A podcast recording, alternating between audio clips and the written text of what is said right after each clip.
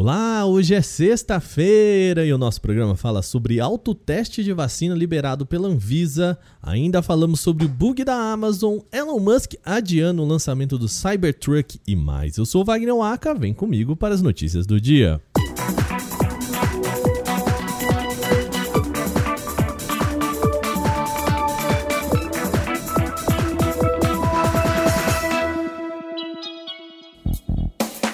A Agência Nacional de Vigilância Sanitária Anvisa aprovou por unanimidade nesta sexta-feira o uso de autoteste da Covid-19 aqui no Brasil.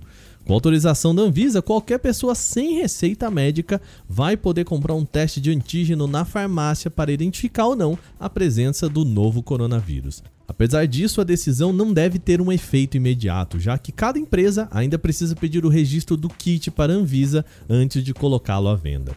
Após essa etapa de análise, com eventual aprovação, os exames aí sim podem ficar disponíveis nas farmácias brasileiras. A expectativa, segundo fontes do setor, é de que o valor seja menor que o praticado pelo mercado atualmente. Lá no nosso site, o jornalista Fidel Forato fez um apanhado com as principais dúvidas sobre o autoteste aqui no Brasil.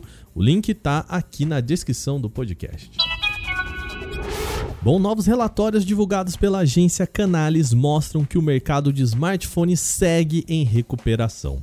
A boa notícia é que já chegou inclusive a níveis semelhantes aos vistos antes da pandemia de Covid-19. Mesmo que o crescimento percebido no último trimestre de 2021 não tenha sido tão expressivo em relação a 2020, os números relacionados ao ano mostram um aumento geral de 7% na quantidade de unidades vendidas. Com isso, o total de smartphones comercializados no ano passado chegou a 1,35 bilhão de unidades um valor bastante semelhante ao de 2019, quando foram vendidos 1,37, ou seja, basicamente 20 milhões a mais em 2019. Isso foi o último antes da crise sanitária chegar a todos os continentes. A Samsung permanece na liderança, já que manteve uma fatia de mercado próxima a 20%. A Apple aparece na segunda colocação com 17% das vendas, o que representa um crescimento de 11% no ano. Bom, e tem mais um episódio da novela de cupons da Amazon. A empresa cancelou os pedidos de consumidores que usaram os cupons acumulativos para comprar produtos na loja na última quarta-feira.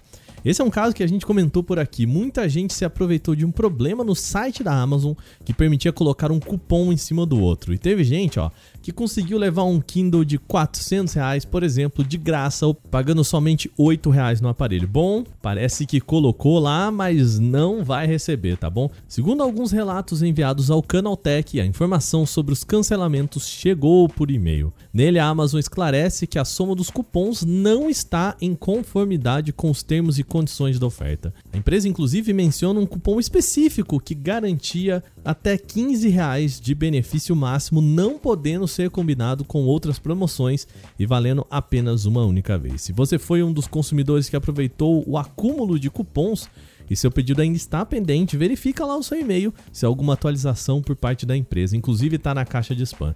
Vale conferir também o status da sua compra direto na seção Meus Pedidos no site da Amazon.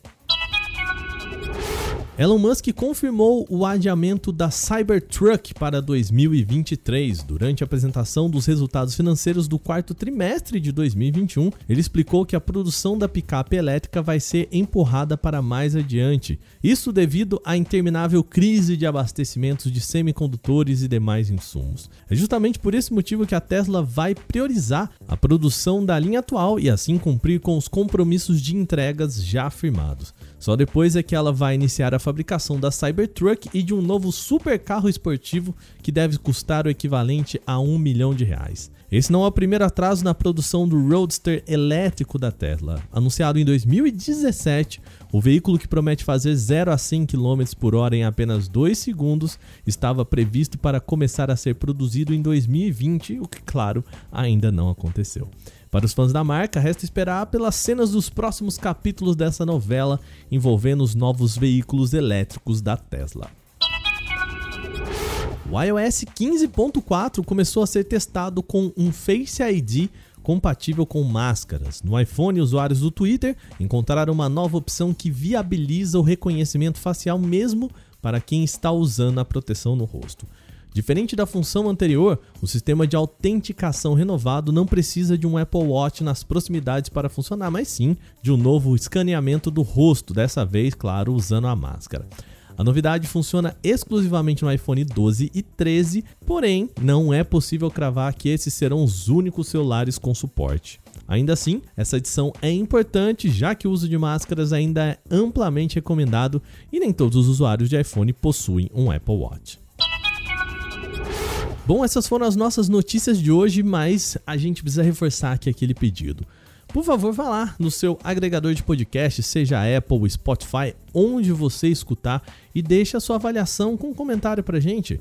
Manda o que você gosta, o que gostaria que fosse melhor no nosso programa e deixa lá a sua avaliação. Eu tô contando com vocês, tá bom?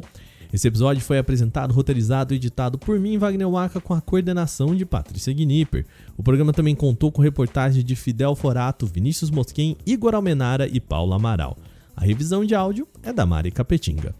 Agora o nosso programa vai ficando por aqui, lembrando que hoje é sexta-feira e a gente tira aquela folguinha no final de semana, mas a boa notícia é que amanhã, no sábado, sai mais um episódio do Porta 101, o nosso outro podcast mais aprofundado em diferentes temas. Lá, Adriano Ponte e o Fábio Jordan, nesse final de semana, falam sobre se o Google Fuchsia, o sistema operacional desenvolvido pelo Google, vai substituir o Android ou não. Então vai lá ouvir que já está publicado amanhã a partir das 9 horas, beleza?